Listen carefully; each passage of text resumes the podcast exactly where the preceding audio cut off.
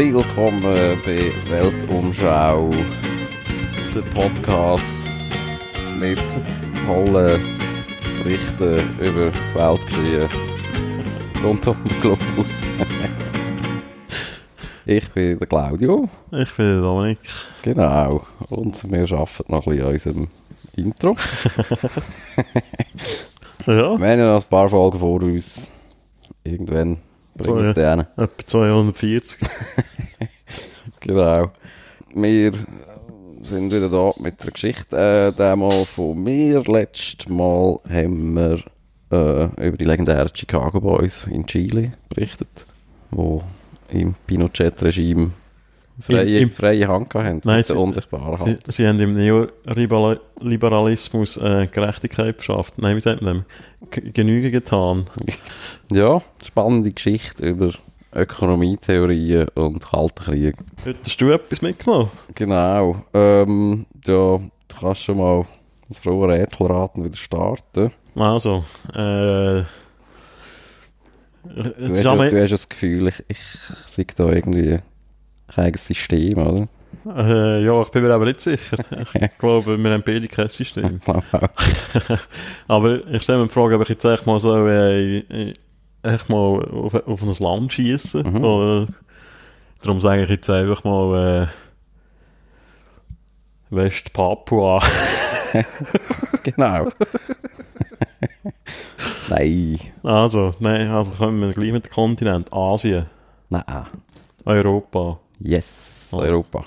Es gibt so viele Länder in Europa. Pah. Ja. Zu viel. Äh, EU-Mitglied. Ja. Okay. Rumänien. Nein. Osteuropa. Nein. Mitteleuropa. Nein. Westeuropa. Was heisst das? Ich glaube auch nicht. Nein. Südeuropa. Nein. Nordeuropa. Ja. Skandinavien. Mhm. Okay, jetzt hat es noch vier. He? Finnland. Nein. Norwegen. Nein. Schweden. ja. Schweden? Ja, Okay. heute über Schweden. genau. Und zwar reden wir über Schweden. Das ist noch nicht mal so lange her, vor 25 Jahren. 1994. Ups, Entschuldigung. Wo Schweden an der WM äh, dritt wurde oder viert? Was erzählst du mir das? Ja, wir reden, wir reden Gott. die WM-Kampagne von Schweden. Mit, äh, ich weiß auch nicht, wie es geheißen hat. Thomas Brolin und Martin Dahlin oder so. Berlin. Person. Also nicht über Fußball. Nein, wir reden nicht über. Fußball. Ähm, wir reden über äh, Nautik. Nautik. Wir reden über ein Schiffsunglück, ähm, nämlich von der MS Estonia. Das ist, Das ist aber Estland. ja, das ist nach Estland benannt. ähm, ist ähm, eigentlich auch nicht unter schwedischer Flagge ähm, dann, äh, äh, wie sagt man, gefahren oder betrieben worden, sondern unter finnisch-estnischer Est, Estni, Estnischer. estnischer Flagge. genau. Äh, Nichtsdestotrotz äh, reden wir gleich über Schweden da eigentlich das Schiffsunglück, also neben Estland natürlich, äh, Schweden sehr stark betroffen hat. Also vor allem da die meisten Opfer von dem Unglück äh, Schweden sind. Mhm. Es hat eigentlich, das Schiff hat, also ja, da kommt man ja sowieso nicht raus mit der Beflaggung von irgendwelchen Schiffen. Also das Schiff hat in einer schwedischen Firma gehört und die Besatzungsmitglieder sind hauptsächlich Ästen gewesen. Äst, Ästen? Ästen? Ästen. Este. Ästen. ähm, Sagst du Estland? ich wa- was? Sagst du haben Estland? Estland? Estland. Estland? Ja, nein. Estland. Ja, ja. Das ist wie Fasch, Fa, Faschisten. Helvetismus. Faschisten. Faschisten.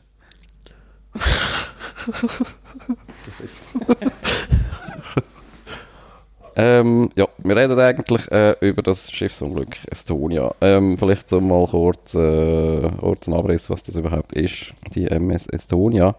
Ähm, das ist ein, ähm, ein Ding, äh, ja, ein Ding halt. Schiff. Ein Schiff. eine Fähre, genau. Das habe ich sagen. Es ist eine Fähre, eine Personen- und Autofähre, ähm, wo ähm, die Linie ähm, Tallinn-Stockholm be ähm, befahren hat. Also Estland, Schweden. Was? Also, ja. Tallinn, oder? Das ist Estland. Mhm. Estland, Schweden. Ähm, genau, in Dienst gestellt ist es äh, 1980 geworden. Ähm, und gebaut hat eine deutsche Werft, die Meyer Werft in Papenburg. Und es ist ähm, dann eigentlich in den 90er Jahren auch das grösste, ähm, das grösste Personen- und Frachtschiff gewesen, wo, also wo unter estnischer Flagge äh, gefahren ist. Mhm. Genau, es war äh, etwa 160 Meter lang, gewesen, 24 Meter breit. Mhm. Äh, hat können bis zu 2000 Personen, ähm, also Passagiere aufnehmen und 460 PKWs, wo der unten halt im Auto, auf dem Autodeck äh, gefunden haben.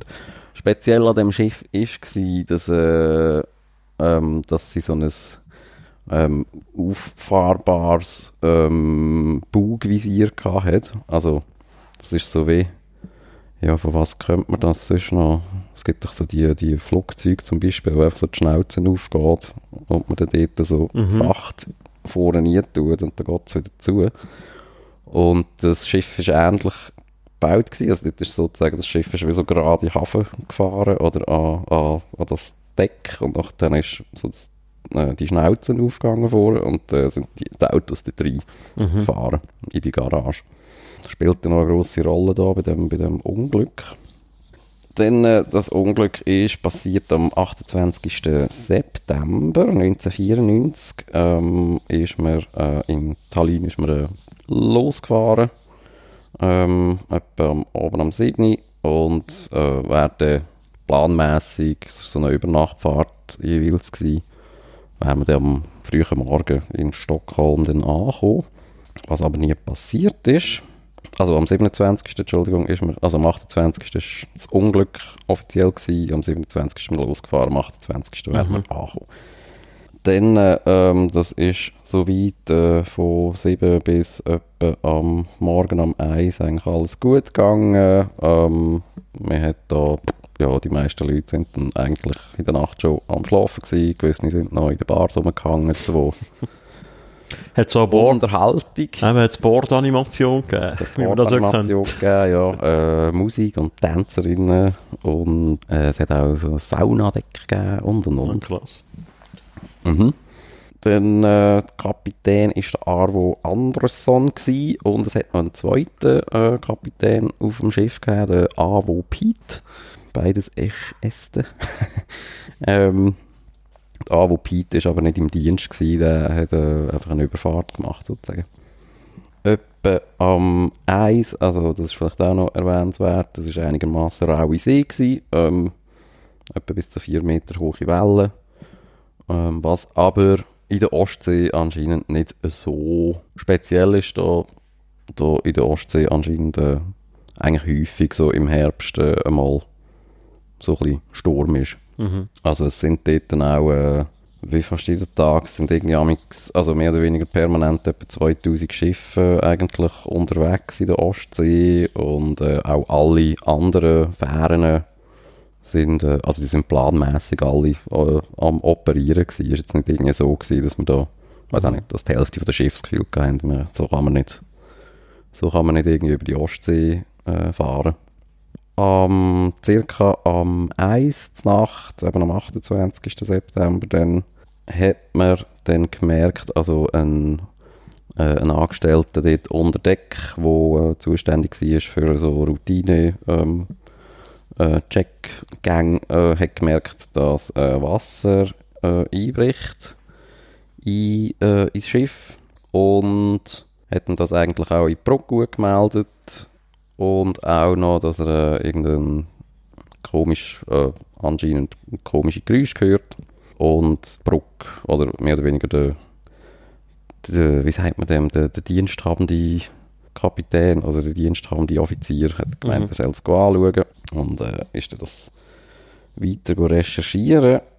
Das Schiff ist dann eigentlich also planmäßig weitergefahren. Wir ist dann äh, eigentlich immer noch mit mehr oder weniger höherer Geschwindigkeit einfach äh, Richtung Stockholm gefahren. Und äh, jetzt gehen äh, die äh, die Ereignisse recht schnell äh, ihren Gang. Der Angestellte dort im, im Deck unten äh, hat er wieder zurück, zurückgemeldet, eben, es sei irgendetwas mit der Bauklappe äh, sei nicht in Ordnung und es käme Wasser sozusagen durch die Bauklappe rein, Mhm. äh, weil sie anscheinend irgendwie beschädigt worden ist durch, äh, äh, halt durch, durch den Wellengang und die hohe Fahrt und so weiter. Auf der Brücke haben sie das eigentlich zur Kenntnis genommen, haben aber dort äh, eigentlich kein, ähm, also das ganze Alarmsystem, wo eben auch so halt die äh, gewisse Schäden bei all diesen Klappen und so würde anzeigen, hat eigentlich nichts angezeigt. Und sie sind dann eigentlich mal so weitergefahren. Und am Viertel ab eins kommt es dann eigentlich zum Gau, weil dann eigentlich die eigentlich die Kräfte auf das Bugvisier so stark sind, dass es abbricht. Und da kommt schon mal äh, eins, eins der grossen Probleme von der Konstruktion von dem Schiff, äh, ähm, also zum Tragen. Klar, äh, also äh, das Größte ist natürlich das Bugvisier. Aber auch, auch, auch recht blöd ist, dass eigentlich der Kapitän auf der Brücke sieht eigentlich die Spitze von seinem Schiff gar nicht. Also der weiß gar nicht, Was da passiert. er weiß gar nicht, dass er eigentlich gar kein Bugvisier mehr hat. Und fährt halt dann noch weiter, aber es ist dann eigentlich dann, äh, also innerhalb kürzester Zeit dringt halt extrem viel Wasser rein. Mhm. Hinter dem Visier hat es dann noch so eine, eine Art Sicherheitsklappe, wo, man, äh, wo, wo eigentlich sollte verhindern, dass Wasser, also zu viel Wasser, dann dort äh, in, die, äh, in das Autodeck eindringt. Äh, aber auch die versagt irgendwie äh, etwa ein, zwei Minuten später, weil einfach äh, das, also, zu viel Wasserdruck Mhm. und so weiter, ja. Dann, äh, ähm, gut, ist der, von der Rekonstruktion nicht ganz einfach, was da, ähm, also es geht halt recht schnell, äh, dass dort sehr viel Wasser reinkommt und anscheinend lenkt es eben von der Konstruktion vom Schiff eigentlich schon, wenn irgendwie 10 cm Wasser eigentlich in dem Autodeck ist und das mal auf eine Seite kippt, dass nachdem das Schiff eigentlich recht Seitenlage überkommt. Äh, was dann auch etwa am 20 ab 1 äh, passiert. Also das Schiff selber, also haben Untersuchungen gegeben, eh schon äh, nicht ganz so gut beladen gewesen, also nicht so ganz austariert, es hat eh schon Mhm. so ein bisschen Seitenlage gehabt. Strömt das Wasser rein und äh, es neigt sich äh, eigentlich sehr, sehr schnell schon mal äh, etwa auf 15 Grad äh, Seitenlage. Also was dann eigentlich schon schwere Panik auf dem ganzen Schiff auslöst. Äh, die meisten Leute verwachen eigentlich auch. Ähm, also auch, weil es einfach sehr schnell geht. Bricht dann auch einigermaßen Panik äh, plötzlich auf der Brücke aus. Sprich, wir verringern eigentlich mal die Geschwindigkeit äh, vom Schiff und probiert mit so einem Manöver, also wir geht dann eigentlich irgendwie so eine enge Kurve, fahrt man dann in der Hoffnung, äh, dass man so eine Art wie das Schiff kann in die Wellen rein steuern, dass eigentlich wieder Wellengang das Schiff eventuell wieder könnte ein bisschen auf, aufrichten Mhm. Geht aber sehr in die Hose, weil eigentlich durch das Manöver äh, das Schiff noch viel mehr Seitenlage bekommt. Am 22 ab 1 kommt dann eigentlich der erste Mayday-Notruf, den man äh, einfach mal rausschickt, wo aber äh, sehr, also mehr so ein bisschen zu Konfusion führt. Wir, äh, wir tun dann das, ähm, das MS Europa irgendwie an, anfunken. Aber irgendwie der Notruf entspricht dann irgendwie überhaupt nicht so internationalen Standards. Also es gibt Mhm. halt irgendwie, also ich weiß ja auch nicht genau, wie das ist, aber anscheinend gibt es einfach so eine Abhandlung von Ja. Also, äh, geht so jeder Sätzen und Wörter, wo du halt irgendwie wie musst sagen, dass der andere überhaupt checkt, was du ihm willst sagen. Mhm. Ähm, ich weiß nicht, ob das irgendwie einfach in der Panik oder Verwirrung von dem diensthabenden Offizier dort oben irgendwie gerade geschuldet war. Aber die, irgendwie der Captain auf der MS Europa ist am Anfang irgendwie gerade nicht wirklich gestiegen, äh, Mhm. so was, was los ist. Aber zumindest hat es dazu geführt, dass schon mal die erste Schiff äh, mal richtig äh, der vermuteten Stelle von der Ding äh, gegangen ist. Das Problem war, dass sie äh, bei dem Notruf eigentlich schon gar nicht mehr können sagen, wo sie sind, weil sie eigentlich, also das GPS hat, also die Anzeige hat sozusagen dort schon den Geist aufgegeben. Mhm. Man hat irgendwie in einem zweiten Funkruf, hat man, ähm, also das weiß man nicht so genau, entweder hat einfach einer können bei dem Gerät können go Koordinaten ablesen oder, äh, oder es ist wieder, also irgendwie vorgekommen, Mhm. ähm, die Anzeige, je nachdem. Ja, hat man dann wenigstens mal gewusst, was es sind. Äh, hat dann nicht mehr viel gebracht, leider. Am 29. Beis ist dann der Kontakt äh, ganz abgebrochen. Und äh, es ist dann aber noch, also eine Stunde nach Abbruch vom Funkkontakt, ist eigentlich schon die erste Fähre, also das erste Schiff, das ist äh, auch, ein, auch eine Fähre gewesen. Äh, der MS Mariella ist eigentlich schon vor Ort gewesen. Also eigentlich, wir wären eigentlich recht schnell äh, drin Mhm. gewesen. Ähm, Das war so eine Fähre, gewesen, oder? Ist das war auch eine Fähre, gewesen, genau. Ja.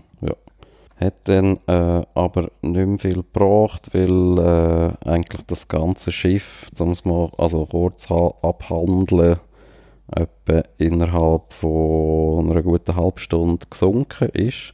Mhm. Also eben, mir ist dann, ähm, also ist sehr viel Wasser eingedrungen, es ist eigentlich immer weiter, äh, immer weiter gekentert, ist dann mal auf die Seite gelegen und dann auch sehr schnell einfach gesunken, genau.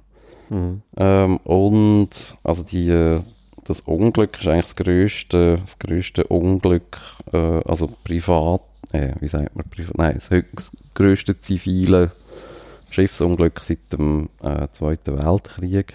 Also es sind ähm, 989 Personen an Bord von der MS Estonia gewesen. Von diesen 989 haben 137 Menschen überlebt. Krass. Äh, der Rest ist gestorben. Die meisten haben es eigentlich gar nicht aus dem Schiff geschafft. Und viele, die es rausgeschafft haben, sind dann auch an Unterkühlung gestorben, Mhm. weil es äh, so etwa 13 Grad äh, kaltes Wasser war, was halt, wo du eigentlich nicht mehr lange Zeit hast. Also, Mhm. wir, wir sagen so, wir haben etwa eine Viertelstunde oder so, Oh, bevor es, ja, Aber hat man äh, auf dem Schiff selber noch irgendwelche Rettungsmaßnahmen ergriffen? Also da hat es meistens noch so Beu- Beutel und so, oder? Äh, ja, es hat auch Boote gegeben ähm, und so, wie sagt man dem, äh, die, die aufblasbaren Rettungsinseln, Mhm. äh, da wo in diesen, in diesen runden Tanks sind, die sich dann so auf, aufblasen. Ähm, also ja, die meisten Überlebenden haben sich eigentlich wie so auf so eine Insel oder auf so ein Boot äh, halt gerettet. Die Crew selber, die ist eigentlich äh, auch recht klein, die ist noch vor dem Mayday-Ruf eigentlich durch den Kapitän, also hat dann irgendwie auch so eine Durchsage gemacht. Das ist irgendwie auch so eine kodierte Ding, äh, wo eigentlich gar niemand versteht, aber das ist irgendwie so, so eine, eine Art äh, ein Notsignal an alle, äh, all, alle Personalleute,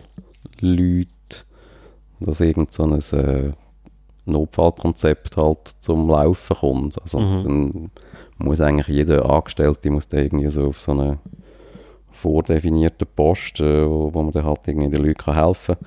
Problem ist einfach gewesen, also eben, es ist halt irgendwie, es ist viel zu schnell gegangen, äh, bis überhaupt irgendwie das Notkonzept eigentlich äh, dann hat greifen ist irgendwie wie schon fast die Hälfte vom Schiff irgendwie eh schon unter der Wasserlinie gewesen. Mhm. Und ein Problem ist auch noch gewesen, dass das halt alles auf Esch, es, Estnisch äh, verkündet worden ist und eigentlich die meisten Schweden äh, das einfach nicht verstehen. Mhm. Und ja, es ist halt einfach wirklich halt schnell gegangen. Also viele haben es eben nicht einmal aus dem Schiff rausgeschafft.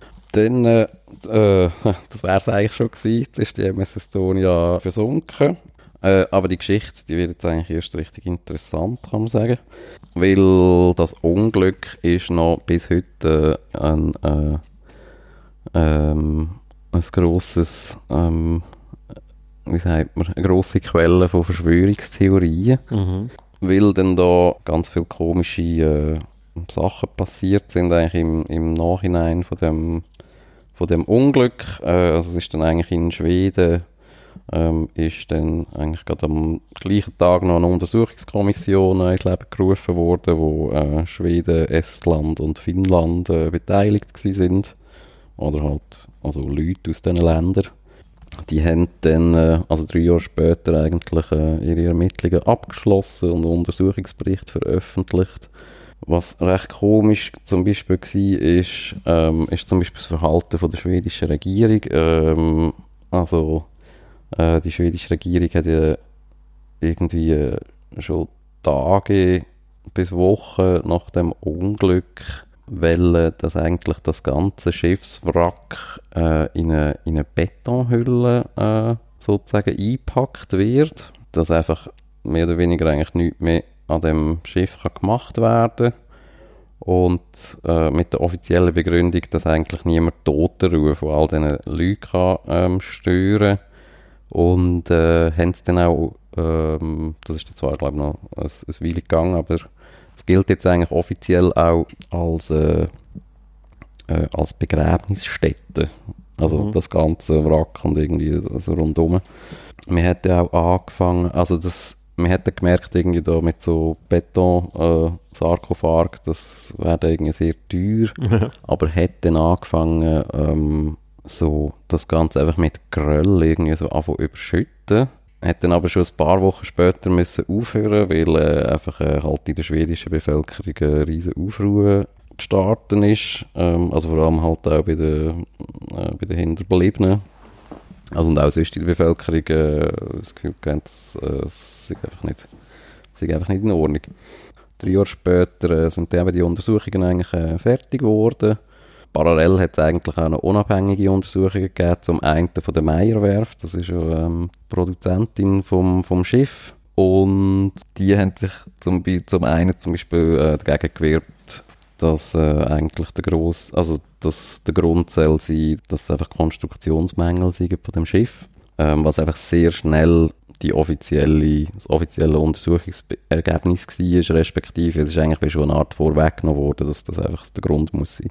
Und man kritis also ja, zum Beispiel die Meyerwerft und auch andere krit haben kritisiert oder kritisiert immer noch, dass man eigentlich so eine Art voreingenommen eigentlich in den ganzen Untersuch gegangen ist und eigentlich sehr viel anders ähm, eigentlich ignoriert hat. Aber ähm, du hast jetzt sehr detailliert können sagen, die zeitliche Abfolge so von dem Unglück, was mhm. auf dem Schiff passiert ist. Also haben da auch Leute überlebt, die dort, äh, von der Crew und so, die dort direkt involviert waren? Äh, äh, ja, es gibt schon auch gewisse Crewmitglieder, ja, die überlebt haben und sonst auch Passagiere, wo, mhm. also wir, man kann das irgendwie so aus diesen Zeugen Aussagen dann aber einigermaßen genau rekonstruieren, mhm. so, ja, wie das in etwa so abgegangen ist. So ein, ein Problem ist natürlich auch, glaube ich, ähm, eben, dass einfach so ein bisschen die Schuldfrage halt in der, im Raum gestanden ist. Zum Beispiel ist, also und es ist auch so ein bisschen, alle Länder haben irgendwie eine Art einen Grund gehabt, das ein bisschen von sich wegzuschieben. Es ist zum Beispiel eigentlich Finnland gewesen, wo eigentlich äh, die Seetauglichkeit von dem Schiff äh, bestätigt hat, halt, was gebaut worden ist. Schweden, da kommen wir jetzt gerade noch dazu, die, die haben noch ganz anders zu verbergen gehabt und äh, Estland, für, für Estland ist es sowieso eigentlich so ein bisschen, äh, ja, halt ein Trauma gewesen, so ein bisschen als Ex-Warschauer Paktland, als eine Art eben Schiff unter estnischer Flagge, wo man dann halt auch gemerkt hat, ja gut, das ist halt auch ein bisschen marod. Mhm. Ja, ist das auch so, also es ist anscheinend auch immer noch so eine Art, so ein nationales Trauma gewesen dort. Dann äh, ist mir ein paar Jahre später, ähm, was dann, also es ist dann immer schon so ein ähm, Ding umgegeistert, äh, äh, ein Gerücht, dass äh, Militärtechnologie eigentlich auf der Estonia von, äh, von Estland nach Schweden transportiert worden sei. Ähm, es gibt dort dann auch äh, ähm, Zeugenberichte, dass irgendwie kurz vor der Abfahrt äh, plötzlich ein Militärkonvoi irgendwie noch äh, zwei, zwei Militärtrucks auf Estonia gefahren hat. 2004 hat dann auch ein schwedischer Zollbeamter das bestätigt, äh, dass das so war. Und äh, weil er hat in Stockholm also was auch nicht das erste Mal war, er, er hat schon gewusst, dass da in Stockholm etwas ankommt, was er nicht kontrollieren darf. Mhm. Und hat auch ausgesagt, dass das eigentlich so ein bisschen aus war. So in den 90er Jahren, äh, wo dann halt auch wieder äh, ein riesen Ding losgegangen ist. Und sind dann auch ähm, also Militär- und Zollverantwortliche aus den 90er Jahren schwedische ähm, also ist das so weit gegangen, dass die das eigentlich auch zugegeben haben. Also dass das äh, so war. Aber weiss man auch, was es war? Äh, also anscheinend war es eine russische Militärelektronik. Gewesen. Und äh, es hat auch in das hat's einen Untersuch gegeben in Schweden dann. Und dort ist dann auch äh, mal das Ausmaß rausgekommen, ähm, was eigentlich so in den 90er Jahren anscheinend abgegangen ist. Weil einfach so nach dem Zusammenbruch von der Sowjetunion ist anscheinend einfach sei anscheinend das Gebiet einfach so eine Art Ramschladen gewesen, auch für westliche Regierungen, um dort dann einfach äh, so Militärtechnologie irgendwie, äh, irgendwie zusammen auf irgendwie eine ganz dubiose Art und Weise. Und Schweden sei so eins von der grossen, eine Art so, wie sagt man dem, so Transitländer gewesen, um, um eigentlich die Genau, der neutrale Schweden. die, die Sachen Kann ich mir Äh, nicht vorstellen. dann in den Westen zu bringen. Und genau. Also und eben, natürlich, äh, also es geistern da etliche Verschwörungstheorien äh, im Internet, in Büchern und weiss Gott was allem irgendwie um, was das alles soll gewesen sein. Das, das geht irgendwie eben, also von äh, Militärtechnologie, äh, Militärelektronik bis zu irgendwie Superwaffen, wo man irgendwie im Weltraum irgendwie so ja, genau. Die haben irgendwie so grosse Ding entscheidet. Äh, andere haben auch das Gefühl, es sei Plutonium gewesen. Es gibt Theorien, dass eben eigentlich die gro also natürlich hat es ja einen grossen Knall gegeben, wo eigentlich das Schiffsvisier natürlich abgebrochen ist. Mhm. Es hat dann Theorien, oder gibt es immer noch, äh, dass das einfach, äh, äh, dass das so entweder ein Torpedo war, also irgendwie, dass einfach irgendein einfach irgendein U-Boot äh, das Ding ähm, äh, abgeschossen hat. Ja, eben KGB, wir gehen, also gewisse Theorien gehen vom CIA aus, weil irgendwie so, weil man gemerkt hat, äh, keine Ahnung, dass das dann in Schweden irgendwie rauskäme oder so veroffizialisiert wird. Mhm. Und dass man dann einfach irgendwie lieber, ich weiß nicht, etwa 1000 Leute Ja. irgendwie umbringt und irgendwie das Mega unauffällig auch. jagt. so die U-Boot-Theorie, das ist natürlich auch noch so, ähm, oder das, eigentlich so das, also die ganze Geschichte zeigt äh, eben auch so ein bisschen, ähm, eigentlich es, also die Rolle von Schweden ähm, in der Nachkriegszeit, wo eben eigentlich sehr speziell ist. Ähm, wegen dem habe ich jetzt eigentlich auch Schweden als Land genannt, nicht, nicht Estland. Äh, weil Schweden sehr viel, ähm, äh, einfach eine sehr spezielle Rolle eigentlich auch immer noch hat. Äh, Mhm. So äh, in dem ganzen ähm, ja, wieder aufflammenden Ost-West-Konflikt und Mhm. eben auch im Kalten Krieg. Es hat äh, in den Ende 70er und in den 80er äh, hat es mal die sogenannte U-Boot-Krise gehabt, äh, äh, gegeben, äh, was mal angefangen hat, äh, wo irgendwie ein sowjetisches U-Boot irgendwo in Karlskrona neben der Marinebasis von der Schweden irgendwie auf Grund gelaufen ist. Mhm. Und der Russe, oder ja, irgendwie der russische Kapitän dort von dem U-Boot hat einfach irgendwie als Entschuldigung gemeint, ja, es sind einfach all seine, äh, all seine Geräte ausgefallen und er hat nicht gewusst, wo er sei. Und sind irgendwie wegen dem halt einfach blöderweise irgendwie gerade so in einer von der grössten Verbotszonen irgendwie vom, vom schwedischen Militär gelandet. Aber so Geschichte gehört mir noch bis heute, dass irgendwelche russischen U-Boote äh, so ein bisschen Ja, von Schweden ja, rumgekurven. ja, 2014 war so der letzte Mhm. Fall, gewesen, wo, ähm, wo das wieder war, wo man irgendwie wieder so auf U-Boot-Jagd gegangen ist, vor Mhm. Stockholm irgendwie Mhm. dort, im Scherpark. Was eben auch wieder äh, auch auf, auf allen Seiten so wirsten Verschwörungstheorien ähm, eben auch wieder äh, dient. Also es ist zwar Fakt, dass, äh, also eben, dass zum einen russische U-Boote äh, halt auch mal in schwedischen Gewässer irgendwie mhm. ähm, eingedrungen sind in dieser Zeit.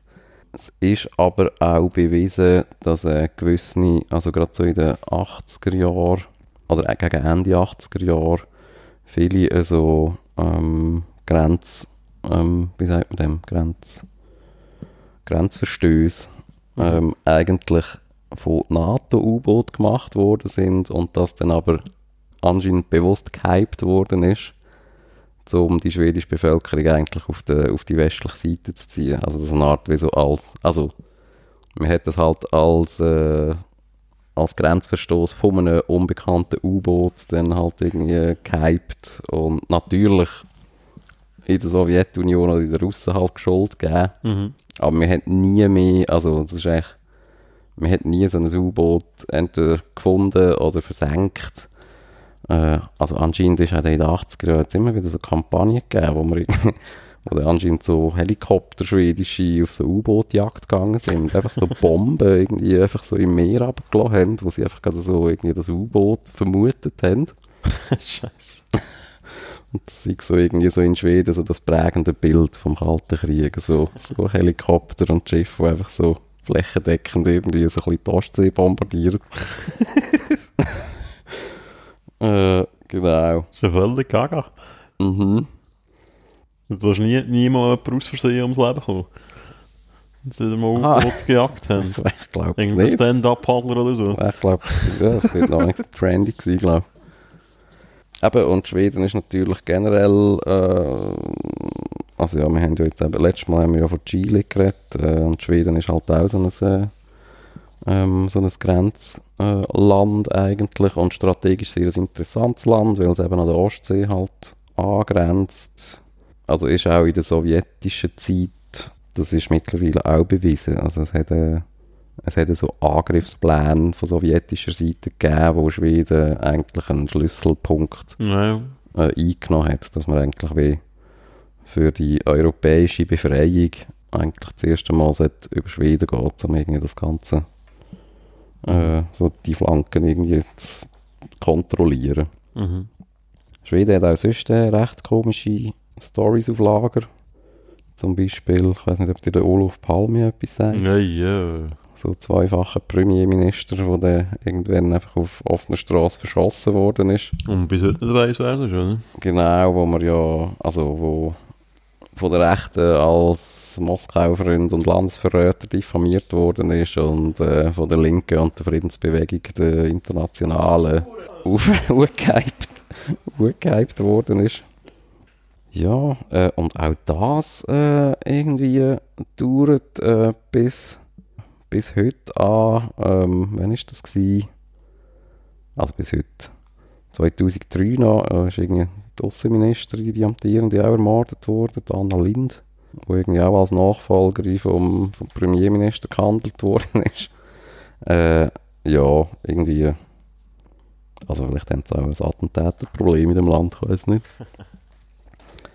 ja, aber eben die, das ganze Unglück hat, äh, hat einfach so so ein bisschen in dem nachkalten Kriegsstadium äh, für sehr viel Aufruhr gesorgt. Mhm.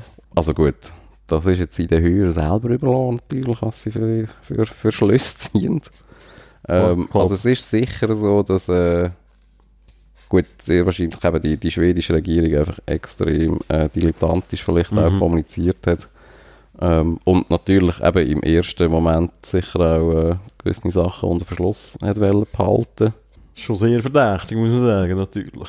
Also ja, es ist Aber schon... als wir jetzt gerade ein Schiff mit äh, 1000 Leuten äh, fast an Bord äh, irgendwie wegen zwei Militärlastwagen, die so immer eingeladen haben, versenkt, das ist schon ein bisschen Das wäre schon gerade ein bisschen... krass. Vor allem eben, ich meine, das wäre ja nichts, wo man irgendwie kann, also wo schwierig das ist zu vertuschen irgendwie, Mhm. auf lange Sicht. Aber man fragt sich auch, wieso, eben, also, wieso irgendein Premierminister auf die Idee kommt, irgendwie so ein, so ein Monsterschiff irgendwie in Beton einzupacken, Ja, das ist schon wo irgendwie 200 Millionen, äh, also heutzutage glaube ich etwa Euro gekostet hat. Ja. Ja, das macht nicht so Sinn. Ja. Irgendwie also denkst du, du hast irgendwie nicht ganz alle Tassen im Schrank. Ja, also auch von dem her, hey, es ist, äh, ja. ähm, es ist, Schreiben äh, Sie Kommentare, was ihr denkt. genau. Alle Verschwörungstheorien sind willkommen. äh, ja, und wir landen auch, wir landen da auf sehr interessanten Websites, wenn man das eingeht. Von, Okay. Das ist irgendwie so von Ah. Ingenieuren, die das Gefühl haben, Ja. das ist alles gar nicht möglich. Er hat das irgendwie alles mal äh, analysiert. Truthers äh, Ist so- Estonia-Style. Ist so der grösste eben, CIA und KGB-Spezialisten auf dem Mhm. Planet, Ja, ja. die einfach da sind für die Wahrheit.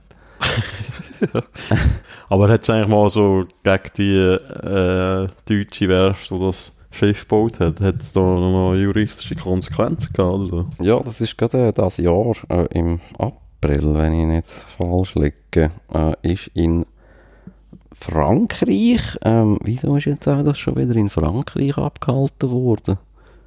Ah, ich weiß es nicht mehr genau. Aber ein französisches Gericht. Irgend, ich glaube, so ein Marinegericht ist da irgendwie zuständig gewesen.